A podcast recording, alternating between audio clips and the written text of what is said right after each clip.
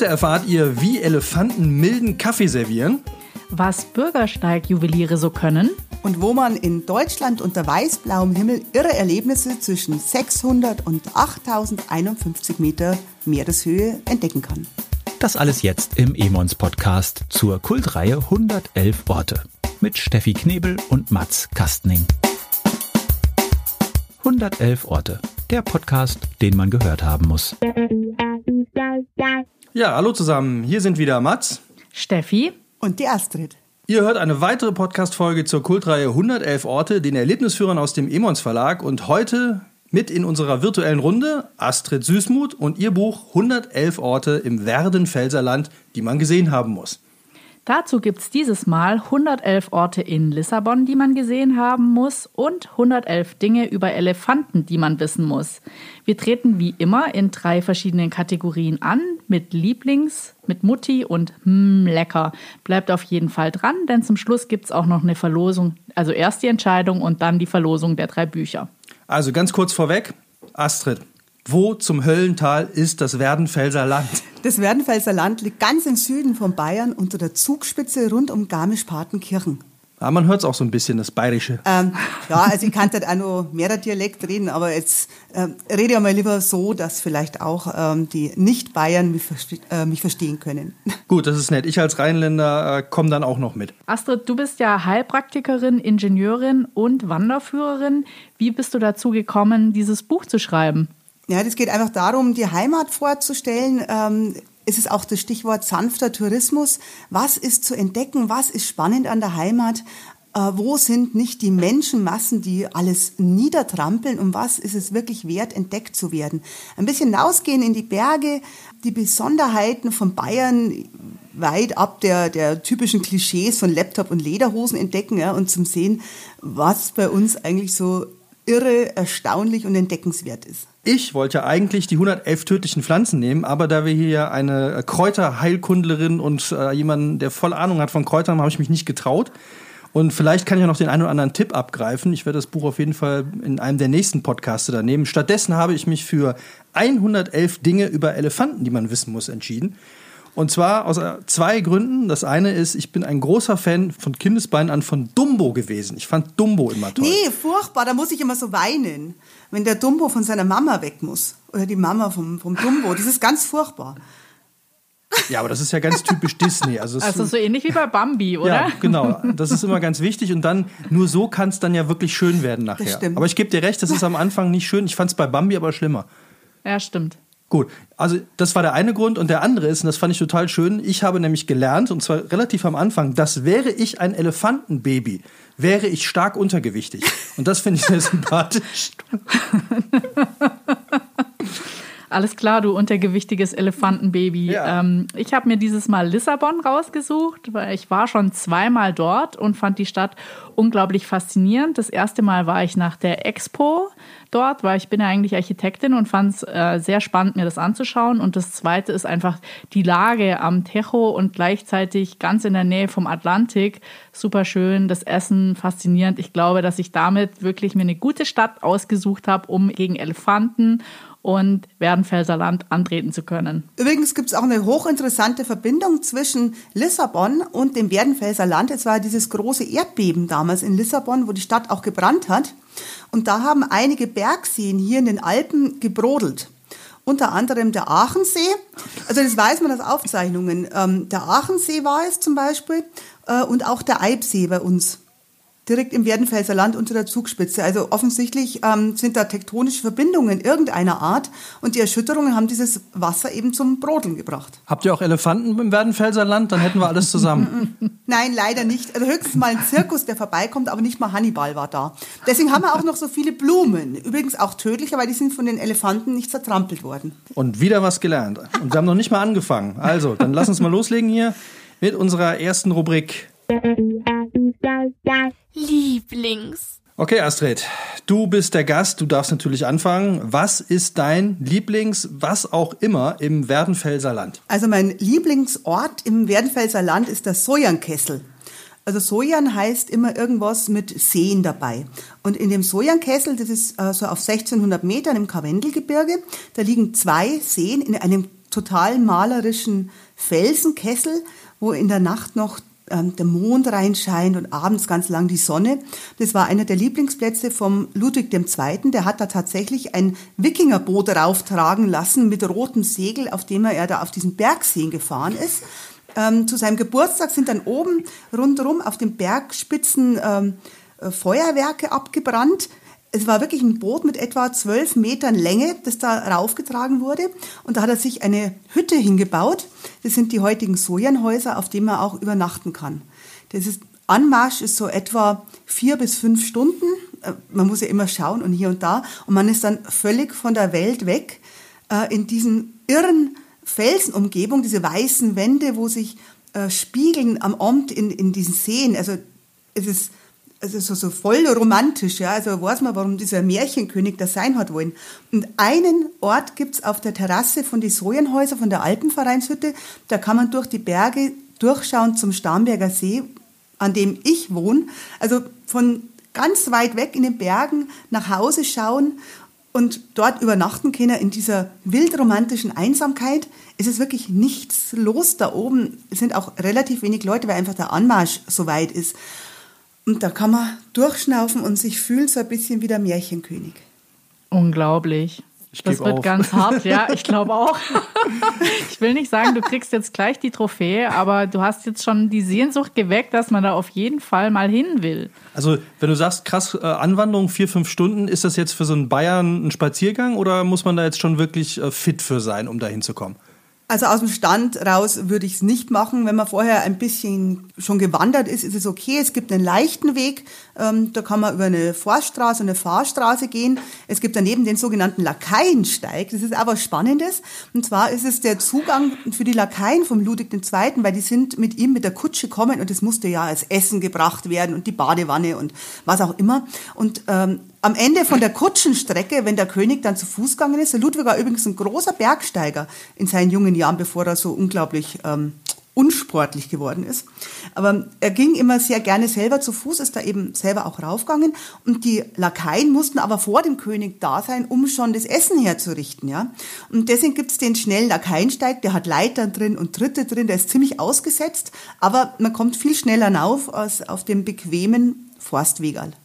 Wahnsinn. Jetzt muss ich weitermachen, oder? Es wird hart. Ich fand, was ich total lustig fand, wo du es gerade erzählt hast, fällt es mir wieder ein. Ich habe mal ein Buch gelesen über Gewächshäuser. Und da hat wohl König Ludwig auch in München eins gebaut, wo er diese ganzen Schiffe wohl auch drin hatte mit einem künstlichen Wasserfall. Und ich dachte mir, also eigentlich ist es total schade, dass es solche Typen heute nicht mehr gibt. Das ist irre, dieses Gewächshaus. Es gibt nur ein einziges Bild davon. Das war ein Glashaus auf der Residenz in München. Und es musste abgebaut werden und die Seen mussten abgelassen werden, weil es der Königin Mutter Marie immer ins Schlafzimmer getropft hat. Ja. Ähm, es gibt, und da waren da waren auch Teppiche dahinter und Bilder, die man wechseln konnte mit Schwänen und Morgenland und so.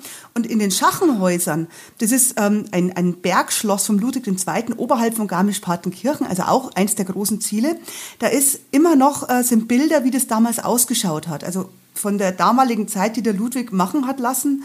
Ähm, von seiner Münchner Residenz hat er in die Bergresidenz auf 1800 Meter raufbringen lassen. Also von uns aus hier der Appell an Herrn Söder, falls der diese Sendung jemals hören sollte. Es gibt noch Ziele zu erreichen.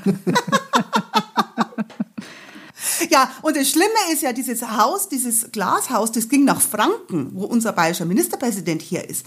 Es wurde, es wurde ähm, an eine fränkische Fabrik verkauft und in, ist dann im Krieg zerstört worden. Es war einfach eine Fabrikhalle dann. Das ist doch tragisch, oder? Unwürdig, finde ich auch. Ja. Von, von Oberbayern nach Franken. Ja, also irgendwie schon. Gut, wir prangern das hier offiziell an und äh, jetzt darfst du weitermachen, Steffi.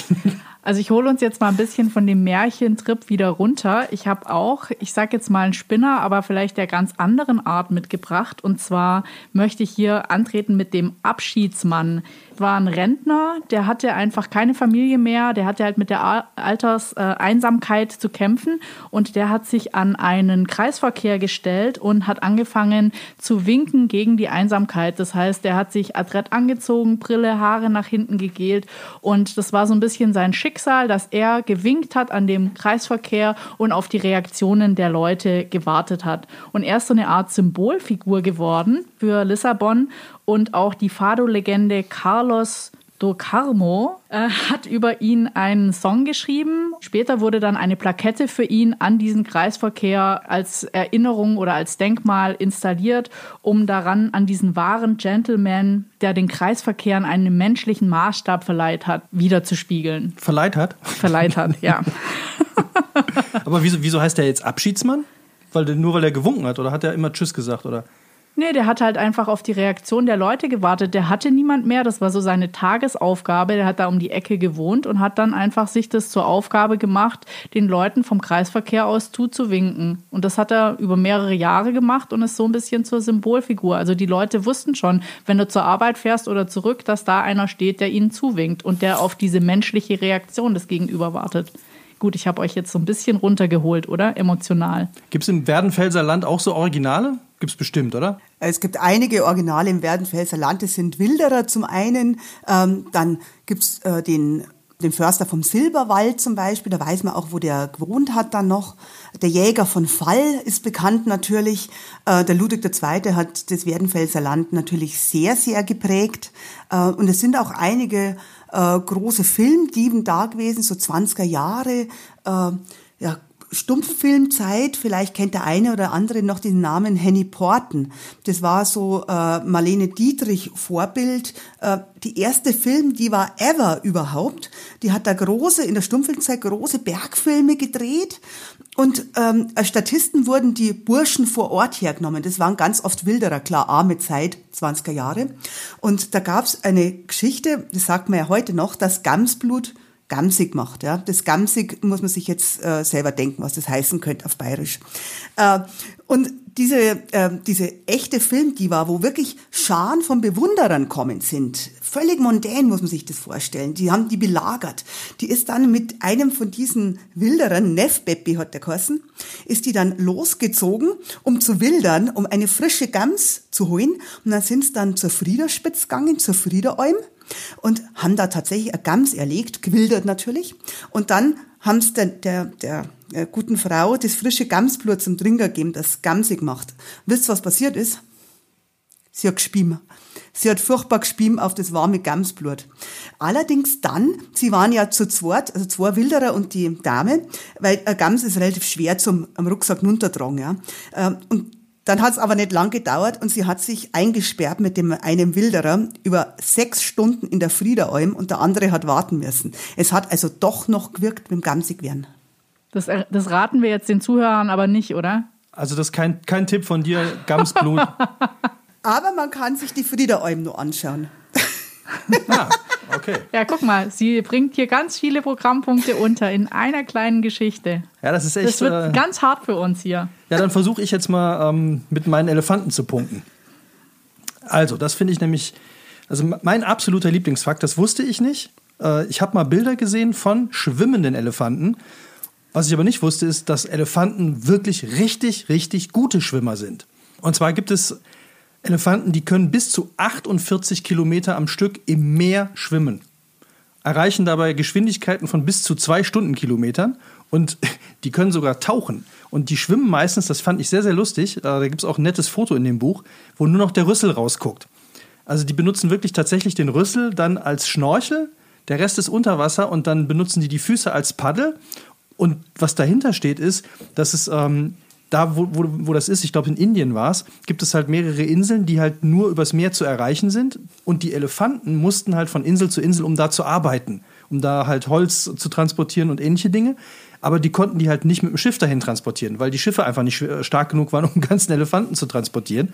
Und dann haben die äh, Elefantentreiber diese Elefanten, die eigentlich gerne schwimmen gehen, aber Angst vor Brandung und Wellen haben, halt so lange trainiert, bis die wirklich von diesen äh, Inseln zu Inseln geschwommen sind. Und das, also ich hätte jetzt total Schiss, mich auf einen Elefanten zu setzen und im Meer mich von dem von einer Insel zur anderen zu transportieren zu lassen. Aber es sind äh, bei, den, äh, bei der Andamanenkette, das sind 204 Inseln im Indischen Ozean, da ist das, da sind die auch richtig bekannt geworden und da gibt es auch ganz tolle Bilder von schwimmenden Elefanten. So, da kann selbst König Ludwig nicht mithalten, finde ich. Der, der hatte ja ein Schiff mit Elefant drauf wahrscheinlich. Ludwig musste nicht auf Elefanten reiten. Ludwig hat einen Ponywagen erfunden, der berggängig war. Natürlich hat er das. Das ist also auch eine, den hat er also tatsächlich selber konstruiert und erfunden, weil diese Schachenhäuser, wo ich zuerst erzählt habe, dieses Bergschloss, er kam nicht mehr rauf, er hat ähm, ziemliches Übergewicht gehabt, ja. Und er war ja wahnsinnig groß, der war fast zwei Meter groß und die Pferde konnten ihn nicht mehr tragen. Und deswegen musste er in einem Wagen fahren und der Wagen, der war eben berggängig für einen äh, gut angelegten Weg und hat so einen tiefen Schwerpunkt gehabt, dass er darauf gezogen werden konnte. Also der hat sich auch nicht auf die Elefanten verlassen. Ich glaube, deine Elefanten werden gerade degradiert. Dieser Königsweg ist übrigens immer noch der normale ähm, Zugangsweg zu den Schachenschlössern, die man unbedingt gesehen haben müsste mit einem maurischen Salon, durch die, ähm, wo die Sonne reinfällt, durch Buntglasfenster mitten in den Bergen. Vollkommen irres Erlebnis. Es wurde damals von Ludwig ähm, so, so Gelage gemacht, orientalische Feiern mit Opiumpfeifen. Und wenn man da reingeht und das Licht sieht, diese Spielereien, dieses Funkeln, dann meint man, man ist auch auf so einer Feier. Ich glaube, das Krasse ist, unser Problem ist, wir haben keinen Ludwig. Oder hast du Ja. noch einen Elefant, der irgendwas in die Richtung kann? Ich mache aber gleich eine Strichliste, wie viele Orte du hier eigentlich ins Rennen bringst. 111 wahrscheinlich. Da kann man ja gar nicht mehr mithalten. Ich hätte noch mehr, ich hätte noch mehr. Das war eine schwere Auswahl von 111. Okay, pass auf, wir machen das so. Wir beide gehen jetzt einen Kaffee trinken und du erzählst einfach noch eine halbe Stunde. Na, das ist langweilig. Okay, dann machen wir einfach mal weiter mit der nächsten Rubrik hier. Die nicht mit Mutti heißt, sondern mit Ludwig. Mit Mutti. Okay, Mats, du hast jetzt keinen Ludwig, aber du hast Dumbo oder einen anderen Elefanten. Was machst du mit deiner Mutti und Dumbo? Also ich gehe mit Mutti und Dumbo in den Zoo und ähm, da besuchen wir Elefanten natürlich, aber leider die, um die es mir jetzt geht, die gibt's leider nicht mehr. Und zwar der erste Kölsche Elefant im Kölner Zoo, der lebte nämlich noch im Haus für alle Fälle und zwar zusammen, und das ist jetzt quasi mit Mutti, mit einem schwarzen Zwergpferd. Was ich schon allein optisch sehr geil finde. Also ein, ein Elefant und ein Zwergpferd. Und die beiden sind wohl richtig dicke Kumpels geworden. Weil äh, damals hat der Elefant sich noch relativ frei im Zoo wohl bewegen können. Und dieses Zwergpferd ist immer mitgekommen. Also die sind, der ist nie alleine losgezogen, der hat immer dieses Zwergpferd äh, dabei gehabt. Und das war ein äh, Zirkuspferd wohl und das konnte Kunststückchen vorführen. Und dann haben die beiden halt ihre Runden im Zoo gedreht, Kunststückchen vorgeführt und dass äh, diese beiden unzertrennlichen Gesellen als äh, Lohn für ihre Kunststückchen gerne mal einen Kölsch abgestaubt haben. Also der hat wohl tatsächlich Bier getrunken, der Elefant. Was ich jetzt bei dem Elefanten schon wieder sehr gefährlich finde. Also der Elefant im Porzellanladen und wenn der jetzt aber noch betrunken ist. Ah, der braucht bestimmt eine Menge, bis der. Ja, aber ich weiß ja nicht, wie gut der Angeschäkert Elefant ist. Alkohol verträgt. Aber wenn ich mir vorstelle, wenn er sich mit dem, Rüssel so und dann erstmal einen reinkippt und äh, dann äh, das Zwergpferd an der Seite, was dann immer so, "Oh, wir schaffen das, wir schaffen das, kein Problem. Er macht das immer so. Stelle ich mir schon gut vor. Auf jeden Fall ein heißes Couple, würde ich sagen, die beiden. Ja, König Ludwig äh, hatte keine, hatte keine Elefanten, aber ein Zwergpferd, ein Pony Express hast du gerade erzählt, ne? Ja. Er hatte einen Ponix Express und er hatte einige Lieblingspferde. Die sind übrigens alle mit seinen Berghütten, die im, in dem, äh, im Werdenfelser Land waren, verewigt. Immer ein Lieblingspferd vor der Almhütte. Und das findet man immer noch im Marstallmuseum in München. Ha. Ja, was Also, soll, keine Chance, ey. Ich würde sagen, ich mache direkt weiter, weil sonst kommt sie wieder mit einer neuen Geschichte. Ja, dann ja? müssen sie ausbremsen. Ja, ich weiß auch schon, dass König Ludwig wahrscheinlich die schönsten Bodenbeläge hatte und die tollsten Pflasterleger und dass ich jetzt mit meiner Pflasterlegerschule in Lissabon nicht so richtig gegen Ludwig. Ja, ich sehe schon, sie macht sich bereit. Also, ich habe mir ausgesucht die Pflasterlegerschule in Lissabon. Da gibt es nämlich wunder, wunderschöne Bodenbeläge wellenförmig oder auch mit großen orientalischen Ornamenten. Und irgendwann gab es ein bisschen das Problem, dass es keinen Nachwuchs gab, der diese Pflasterbeläge reparieren konnte oder auch neue machen konnte. Und das war so ein großes Sinnbild oder auch ähm, Symbol für Lissabon. Und ähm, dann wurde in den 80er Jahren extra eine Pflasterlegerschule gegründet, um die Juweliere der Bürgersteige auszubilden. Die konnten nicht wirklich viel Geld damit machen, aber haben eben diese ganzen Techniken wieder gelernt. Und was ich daran so schön fand, eben mit Mutti, war, dass diese Pflasterlegerschule eben auch eine Baumschule mit dabei hat und ein Café. Und wenn man möchte, kann man sich ähm, einer, einem Stadtrundgang anschließen, wo man diese ganzen Bodenbeläge einfach mal vorgeführt und erklärt bekommt. Diese unterschiedlichen Muster und diese unterschiedlichen Techniken, wie man das verlegen kann. Und wer schon mal in Lissabon war, weiß, dass es, ähm, das ist wahrscheinlich bei uns überhaupt nicht erlaubt. Aber wenn es da regnet auf den Steinen, wird es unglaublich glitschig und ähm, gefährlich. Aber es ist halt wunderschön anzusehen und die meisten kennen so die Copacabana, das kennt man auch, diese wellenförmigen Bewegungen und genau so ist es eigentlich auch in Lissabon. Gibt es einen Pflastersteig im Werdenfelser Land bestimmt, oder? Weil König Ludwig da einen Steig angelegt hat. Nee, viel älter. Eine viel ältere Straße, eine Römerstraße in Gleis. Ähm, die sieht man heute noch in dieser typischen äh, Wagenbreite der Römer. Und die ist ziemlich steil den Berg rauf. Das ist der letzte erhaltene Rest einer echten Römerstraße nördlich der Alpen, weil die in Stein in den Felsen gehauen ist, ist immer noch total bekannt. Also echte gebaute Straße. Natürlich. Am Schluss will ich mal wissen, wie lang man ins Werdenfelser Land muss, also so als Einstiegsdroge. Was macht Sinn? Reicht schon ein Wochenende oder muss man gleich zehn Tage buchen? es reicht schon ein Wochenende. Für die allerersten Highlights. Nochmal zu deinen Pflasterkollegen da. Ähm, wird das heute noch gemacht? Also machen die jetzt diese Schule nur, damit das Handwerk nicht stirbt oder wird es tatsächlich noch angewendet? Äh, natürlich wird es noch angewendet. Also die sind ja auf der einen Seite da, um die ganzen Reparaturen durchführen zu können. Also das Wissen darf ja nicht verloren gehen. Also man kennt es ja bei uns, die ganzen Innenstädte bekommen neue Bodenbeläge, was ja meistens dann kein Naturstein ist in Deutschland, sondern Betonpflaster. Und ähm, das ist halt super schade und sieht nicht wahnsinnig schön aus. Aber das, was die dort machen, das ist einfach schon fast Richtung Kunsthandwerk. Und ich meine, es werden ja auch neue Plätze geschaffen. Da gibt es auch einen ganz tollen großen Platz am Meer, den Plaza do Comercio der ist ja auch neu gemacht. Der ist noch nicht so alt und wurde quasi äh, neu gepflastert. Und da muss man dann auch dementsprechend mit der Technik drauf reagieren können, klar. Okay, Astrid, welchen Weg König Ludwigs äh, gehst du mit deiner Mutti oder mit deinem, wem auch immer? Ich befürchte, mir fällt hier als allererstes was ein. Ja, ihr habt hier Omnia Bavarie abgekriegt sozusagen, ja, ganz Bayern, weil wenn ihr sagt Ludwig und Bodenbeläge, da fällt mir meine Schwiegermutter ein.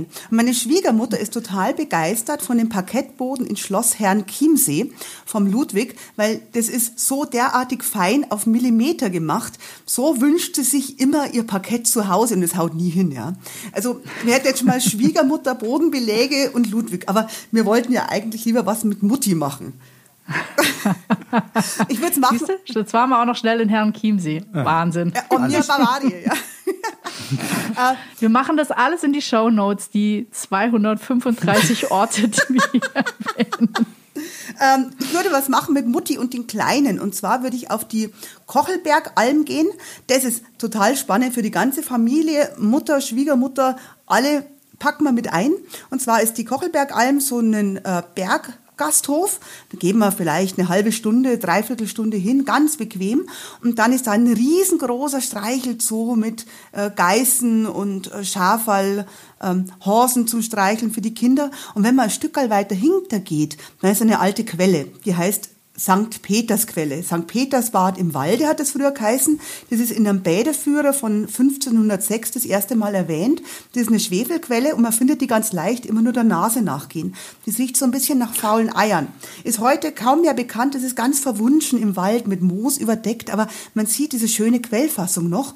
Und wenn man da eine Trinkkur macht, heißt das, dass sie für Gelenke sehr, sehr gut ist. Also wer mal Mutti und Schwiegermutti ähm, hier äh, auch noch verarztet und wenn wenn jetzt der Ehemann noch ähm, überschüssige Kräfte haben sollte und die Kinder, ja, die haben ja immer überschüssige Kräfte, dann macht man noch eine kleine Runde durch die Partnachklamm, ähm, kann man direkt von dieser Alm aus losgehen. Wenn man schnell ist, kann man es auch machen, während ähm, Mutti noch Kaffee und Kuchen hat nach der Einkehr. Und die Partnachklamm ist eben auch so ein ganz wilder ähm, Durchbruch von der Partnach, ähm, geht ein ganz spannender Steig durch und da geht eine Runde eben über die Kochelbergalm wieder zurück. Könnte man alles in einem Aufwasch machen und alle wären glücklich. Das waren jetzt schon wieder drei Orte. Sie kriegt es immer wieder hin, jedes, jede Runde. Das, aber das war hart für dich, das Buch zu schreiben, oder? Du musstest auch immer diese extra Tipps seitlich noch mit einarbeiten. Ähm, die Schwierigkeit an dem Buch war viel mehr, dass das ja auch äh, sehr alpine Gegenden sind, ähm, eben rauf bis auf äh, ja, 8051 Meter, habe ich gesagt. Ähm, das ist, der, ähm, das ist der Broad Peak in diesem Fall, wo Hermann Buhl, der große Bergsteiger, ja als erstes war. Und da ist der Gipfelwimpel, den er als Erstbesteiger des 8000ers äh, dabei hatte und gehisst hat, der ist im Werdenfelser Land auf den Pürschlinghäusern zu sehen. Der ist ja immer noch ausgestellt. Und da überall hinzugehen, auf diese Berghütten und auf die Zugspitze 2962 Meter, wo eine äh, eine Wetterwarte ist, die man besuchen kann und das Münchner Haus, äh, Deutschlands höchstes Haus und so. Ähm, diese ganzen abgelegenen Gegenden, da muss man auf das Wetter achten. Da muss man schauen, man kann in manchen Sachen nur im Sommer hingehen. Im Winter manche Sachen aber nur im Winter. Das Damka, dieses Freeride-Paradies kann man nur im Winter gehen, aber nur, wenn äh, die Lawinenlage okay ist. Also das war ein bisschen, weil es eben so viel Outdoor ist. Ja, das hat sich gezogen und es war dann auch anstrengend, da raufzugehen. Ich bin teilweise mit Tourenski unterwegs, unterwegs gewesen, teilweise aber auch mit dem Kanu äh, zur Insel Wörth am Staffelsee. Ich war unterwegs mit dem Schlitten. Ich bin mit der Zugspitzbahn gefahren. Äh, natürlich sehr viel zu Fuß gegangen und das hat, äh, das hat einfach naja, auch Kondition gebracht eigentlich. Das heißt, dein Buch ist eigentlich auch für sehr viele Leute, die Outdoor-Sport machen oder Lust haben auf Outdoor und dann gleichzeitig auch noch Kultur erleben wollen, oder? Ja, das ist eigentlich das Spannende am Werdenfelser Land, dass es dir zusammen Spiel ist von Kultur und Natur. Wir haben so viele große Literaten da. Ähm, Horvath zum Beispiel, ja, Ödem vom Horvath, der in Murnau war. Ähm, da gibt's diese italienische Nacht. Man weiß, wo das alles stattgefunden hat, wo der war, wo der gewirkt hat. Gabriele Münter, Kandinsky, das Münterhaus. Ähm, die ganzen Bilder, die, die Gabriele Münter gemalt hat, die sieht man vor sich. Man kann das vergleichen von dem Bild zu echt. Erich Kästner, der in Garmisch so gerne war und ähm, der der gewandert ist, es gibt, kennt ihr vielleicht das doppelte Lottchen. Da wandert doch das Lottchen mit seiner Mama äh, von Garmisch aus nach Ehrwald und dann kommen sie an den Eibseeblick und dann sagt das doppelte Lottchen, es war ja die Luisa in dem Fall, die sagt dann, ah, das sieht aus, als ob der liebe Gott einfach mal so hingespuckt hätte. Und diesen Ort gibt's immer noch. Da war eben der Erich Kästen und hat es so gesehen. Wir haben den Eibsee mit den Inseln, wo äh, äh, Richard Strauss Capriccio komponiert hat. Ja, die, dieser Ort ist da. Oder in der Altlacher Hochhütte, da hat äh, Richard Wagner Parsival komponiert. Also diese Orte, die da sind, Natur und Kultur zusammen. Das ist total irre. Also ich glaube nicht, dass man es in dieser geballten Gedrängtheit woanders noch findet. Und das Ganze vor grünen Almwiesen und sanften ähm, Hügeln, äh, wunderschönen warmen Bergseen und Moorseen, wo man schon im Mai jetzt baden kann, ja, auf 600 Meter Tiefe. Aber dann auch der einzige Gletscher Deutschlands. Es gibt nur noch einen Gletscher, das ist der Höllentalgletscher, der eben noch das Nährgebiet und das Zehrgebiet hat. Wir haben alles da. Es ist eine irre Kulisse und ganz, ganz viel Kultur auch. Braucht ihr mich noch? Sonst Braucht ihr mich noch? ihr dürft mir heute den Schwärmer bringen, das ist ganz schlimm. Aber ja, wir merken, dir darf man gar keine, Vor dir darf man keine Steilvorlage geben. Aber interessant finde ich, dass der Bayer oder der Werdenfelser, die Werdenfelserin von 600 Meter tief spricht. Also was ja für einen Flachländer schon hoch ist, aber... Komm, wir machen die letzte Rubrik hier, sonst, sonst, ja.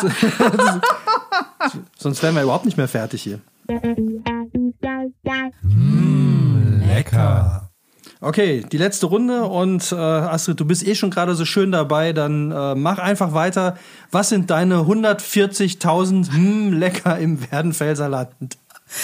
Ja, ich darf ja nur eines sagen. Das ist natürlich jetzt ganz, ganz schwierig, aber da würde ich sagen, das äh, hältst du dich ja auch hervorragend dran die ganze Zeit, merkt man. Also auf die eine Frage habe ich immer nur eine Antwort gegeben, dass ich noch was nebenbei sage. Das ist ganz was anderes. Ähm, das sind eure Steilvorlagen, da kann ich nichts dafür. Also da bin ich völlig unschuldig. Ich sage nichts mehr. Ähm, also ähm, das, das Lieblingsverspeisungs, meine Lieblingsverspeisungsidee, das wären die Wildspezialitäten auf der Auhütten. Bei Wallgau. Und zwar ist die Auhütten ähm, in der Isarau gelegen. Da geht man von Wallgau aus nur über die Isarbrücke und dann so eine Viertelstunde durch eine wirklich wunderschöne Isarau. Und die wird bewirtschaftet immer vor und nach der Hauptalmsaison, also von Muttertag bis Mitte Juni und dann von Anfang September bis Kirchweih. Kirchweih ist immer der dritte Sonntag im Oktober. Äh, und dann zwischendrin sind sie eben auf der Hochalm. Ja. Das ist ein Niederleger, wo eben, bevor man rauf kann im Berg, das Viech unten gehalten wird. Und die Wirtsleute oder Almleute sind auch Jager.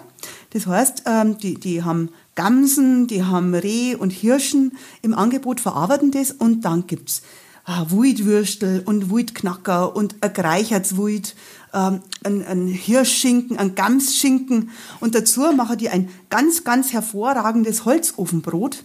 Das wird mit dem Sauerteig jeden Tag frisch angesetzt und rausbacher. Also ausgesprochen geschmackig, das schmeckt so gut, da kann man sich direkt reinsetzen. Die haben ein Almladel auch dabei, also einen kleinen Almladen zum Einkaufen. Muss man manchmal übersetzen, weil Untertitel ist ja schwierig. Gell? Ähm Nein, die Wildspezialitäten, die mag ich also wahnsinnig gern. Kann man wirklich auch zu Fuß hingehen, kann man mit dem Kinderwagen hingehen, äh, kann man auch mit kleinen Kindern, sobald schon ein bisschen so tapseln können, so eineinhalb, zwei Jahre, geht ganz, ganz gut vom Parkplatz im Wallgau aus und eben einmal im Frühsommer und einmal im Spätsommer kann man das genießen.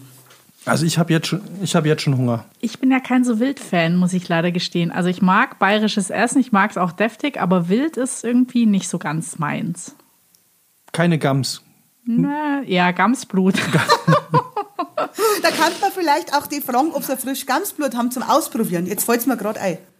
Also ich muss sagen, die Getränkeauswahl in Bayern, ich dachte immer, das wäre das Bierland, aber was hatten wir jetzt? Gamsblut und äh, Schwefelquelle. Also, äh, aber essenstechnisch klingt das alles super. Vor allem, also ich bin ja ein großer Freund von frisch gebackenem Brot. Bin auch gespannt, ob es nochmal das Buch 111 Brote gibt, die man gegessen haben muss. Die man äh, gebacken haben Die man gebacken haben muss, genau. Brote ja. hätte ich auch was. Wir hätten, den, wir hätten noch einen Gewinner vom Bayerischen Brotpreis. Das ist die Bäckerei Neuner in Oberau. Herausragendes Brot, auch Semmelspezialitäten. Müssen man unbedingt einkehren, wenn man so ein Brotfan ist. So, jetzt höre ich auf. Wir kommen eh vorbei. Also ich glaube, du hast uns hast du schon gecasht. Ja. Das ist das total fiese hier. Okay, kriegen wir noch was zu trinken, Steffi? Oder geht's jetzt nur, geht's bei dir auch mit Essen weiter? Nee, äh, bei mir gibt's noch was zu trinken. Also ich habe auch äh, lang überlegt, was ich nehmen soll. Ich mache es jetzt mal so wie du, weil ähm, es gibt am Techo entlang so einen schönen Radweg und da sind lauter so Food Trucks, wo man dann einfach Sachen essen kann. Das fand ich schon ziemlich gut, weil man eine tolle Kombi hat. Aber nein, ich habe mich für was anderes entschieden. Shijinya. Shijinya, das klingt nach einem japanischen Sake. Äh, nee, das ist ein Kirschlikör ähm, das ist so ein ganz traditionelles Getränk aus Lissabon und soll so ein bisschen, hat 18 Prozent und soll so schmecken wie das Innere von einem Mancherie. Und das Tolle daran ist, ähm, man kann es eben in kleinen Gläsern bestellen, einmal mit Kirsche drin oder auch ohne. Und ähm, da wird eben als äh, Punkt empfohlen die Gigina Ruby, eine Bar, wo man eigentlich mit ähm, Arbeitern und Leuten vor Ort eigentlich so ein bisschen People-Watching betreiben kann. Und im Hintergrund sind diese tollen Azulejos, diese Fliesen, diese blau-weißen, wo ein bisschen erklärt wird, wie dieses Getränk eben hergestellt wird. Von der Ernte bis, ähm, bis zur Verarbeitung kann man eben in diese Bar gehen und dieses Originalgetränk, wer es nicht aushält und kein Mancherie mag, kann auch was Alternatives bestellen. Aber ich glaube, das steht so ein bisschen für Lissabon, dieses Getränk. Deswegen habe ich es ausgewählt. Ja, aber die Praline hat nicht diese Sendung gesponsert. Das müssen wir nochmal ganz klar sagen. Ja. Es gibt auch ganz viele tolle andere Pralinen, die nicht nach Kirche schmecken. Ja, aber das ist die einzige, die mir ein, geschmacklich einfällt, was irgendwie ähnlich sein könnte. Diese bekannte Praline kann ich nicht mehr leiden, seitdem sie es mir einmal im Rucksack zerdatscht hat. Es ist dann alles ausgelaufen und alles war dermaßen voller Papp und es hat gestunken. Drei Tage lang nach diesem Alkohol-Kirschzeug. Nie, nie wieder packe ich die in einen Rucksack ein. Wah! Aber es findet der Abnehmer. Also ich glaube, dass ich ein paar von den Hörern auf jeden Fall mitnehmen kann mit diesem Getränk. Auf, also bestimmt. Also euch vielleicht nicht, aber ich hoffe, dass jemand da draußen. Aber wie heißt denn dieser? Ich muss die seitdem du es erzählt hast, denke ich die ganze Zeit, es gibt in Bayern, gibt es doch so äh, irgendeinen, es gibt doch so einen Schnaps, den, den irgendwie so. Ein Enzian. Enzian. Ein Enzian gibt's ja. Der wird in Bayern vor allem am Fundensee gestochen. Äh, man nimmt da die Wurzeln dazu. Wir haben im, im Werdenfelser Land nicht so viel Enzian, als dass man Stecher kantert. Das müssen große Vorkommen sein, eben weil er so selten ist. Er, ist unter, er steht unter Naturschutz. Es darf wirklich nur lizenziert einer sein, der genau weiß, wie man stechen muss, dass die Pflanze das überlebt und nach sieben Jahren wieder beerntet werden kann. Und das Ganze wird auf, ähm, bei uns in Bayern nur eben auf der Fundenseealm im Berchtesgadener Land gemacht, ähm, wo eine Brennerei das exklusiv sticht. Aber das ist eine andere Geschichte. Wie schmeckt der? Hast du ihn mal probiert? Ja, ich mag eigentlich überhaupt keinen Schnaps. Ich finde das immer so, so scharf im Mund. Aber der Enzian-Schnaps, der hat was anderes. Der hat so eine erdige Komponente. Das ist also nicht dieses Stechen scharfe, wie man es bei so einem Obstler oder sowas kennt, sondern das schmeckt eher ja, erdig. Das ist runder. Manche Leute mögen es gar nicht, weil sie sagen, ja, das ist kein, ja, das ist zu erdig und das schmeckt ja wie wenn man hm, eine Erdenneidung hätte eben. Aber ich finde ihn gar nicht schlecht für die Verdauung. Also da ist er schon ganz angenehm. Ich darf man allerdings nie so bestellen, wie andere Leute sagen, ah, trinken wir Schnapsal. Das ist jetzt nicht mein Geschmack. Da die lieber einen Prosecco nehmen. Also ein gut Münchner Prosecco. Ja? So. Natürlich. Ja, Mats, jetzt mal sehen, ob du noch irgendwas äh, mit hm, lecker hier. Ja, ihr werdet überrascht sein, was ich jetzt hier raushaue, weil ich habe es natürlich immer ein bisschen schwieriger und äh, jetzt denken wahrscheinlich alle, okay, ich hatte ja schon den Kölsch trinkenden Elefanten. Was kommt jetzt? Aber, liebe Freunde des Kaffeegenusses, ich habe ja im Teasing schon angekündigt, dass Elefanten einen sehr milden Kaffee servieren können. Es gibt Elefantenkot-Kaffee. Also Mm. Kaffee aus Elefantenkacke, um es mal zu untertiteln. Das hast du jetzt aber nett angepriesen. Ich habe schon richtig Lust, einen zu probieren. Ja, aber probieren ist, ist so eine Sache, weil die Tasse kostet 39 Euro. Eine Tasse Elefantenkot-Kaffee kostet 39 Euro in Thailand. Das Interessante ist, also das ist halt nur halb so eklig, wie es jetzt erstmal klingt. Klar. Ja, komm, Gamsblut trinken ist natürlich viel besser. Äh, nee, die, die füttern dem, äh, dem Elefanten ähm, Kaffeebohnen und ähm, der kriegt für ein Kilogramm Kaffee, was man nachher rauskriegt, kriegt der 33 Kilo Kaffeebohnen verfüttert. Die isst der mit und durch, äh, die werden dann nachher aus dem Kot herausgesammelt und dann, sind die, dann werden die gereinigt und geröstet und die Magensäure des Elefanten zersetzt die Bitterstoffe. Das heißt, das ist ein sehr, sehr milder Kaffee und der muss sehr, sehr lecker schmecken. Also ich konnte es mir noch nicht leisten. Ich weiß auch nicht, wo man den äh, hier irgendwo trinken kann, ähm, obwohl ich die Bestellung schon gut finde. Ich hätte gern einen Enzian, äh, einen Kirschlikör und zwei Tassen Elefantenkot-Kaffee. Eine brillante Runde dieses Mal. Äh, ja, ich glaube, ich bleib doch lieber beim Prosecco und einem Weißbier. Ja, aber er ist doch so mild, der Kaffee. Verdammt. Na gut, ich sehe schon, mit Elefantenkot kann ich ja auch keinen reißen. Ich habe aber eh das Gefühl, wir haben hier Also wir müssen eigentlich heute gar nicht abstimmen, weil Astrid, du hast ein Feuerwerk der Programmpunkte abgeliefert und ähm, du hattest mich wirklich schon bei den äh, bei den Sojerenhäusern oder wie hießen die die ersten Säuernhäuser. Sojanhäuser. Ja, also Okay, ich fasse aber trotzdem noch mal zusammen, damit wir, ähm, und wenn es nur pro forma ist, noch eine Abstimmung hinkriegen. Also, wer hat gewonnen? Ist es der Kölsch trinkende Taucherelefant oder die Pflasterjuweliere auf Kirschlikör oder der völlig gamsig gewordene König Ludwig auf seinem Wikingerschiff? Wer legt los? Wer möchte die erste Stimme abgeben? Sollen wir Astrid? Dann können wir beide einfach sagen, sie hat gewonnen. Und ja, dann, genau. Will mal. Astrid, wem möchtest du deine Stimme geben? Du kannst sie dir auch Kannst selbst du auch selber geben. wem, ja. Also ihr habt es total schön gemacht und ich finde es echt tapfer von euch, dass ihr gegen uns Bayern antreten seid. Also das muss man eigentlich auch mal lassen. Also, als, als Nordlichter so, äh, nee, das, das gibt einen Ehrenpunkt irgendwo. Aber für wen? Muss sich für einen von uns beiden dann entscheiden. Oh, dann gebe ich ihn den 111 Orten im Werdenfelser Land. Sie hat sich selber gewählt. Sie hat sich eiskalt Sie selber ist so gewählt. krass. Ich glaube, wir müssen sie irgendwann noch mal einladen, weil das, also das geht eigentlich gar nicht. Ja, wir haben ja schon, wir haben ja schon äh, Anfragen oder beziehungsweise wir haben ja schon Kommentare bekommen, dass immer der Gast bei uns gewinnt. Ja. Bis auf ein einziges Mal, ähm, Da glaube ich. wir, Da ja. hatten wir einen Unentschieden. Aber heute äh, Ist es so klar? ja, an alle Hörer da draußen, wir, was sollen wir denn machen? Fahrt nach Ja, Bayern. schreibt uns, wie wir gegen diese Frau gewinnen können. Dann versuchen wir es nochmal. Aber so haben wir, haben wir keine Chance Ja. und damit haben wir einen eindeutigen Gewinner, oder? Ja. Dann gibt's jetzt. Herzlichen Glückwunsch.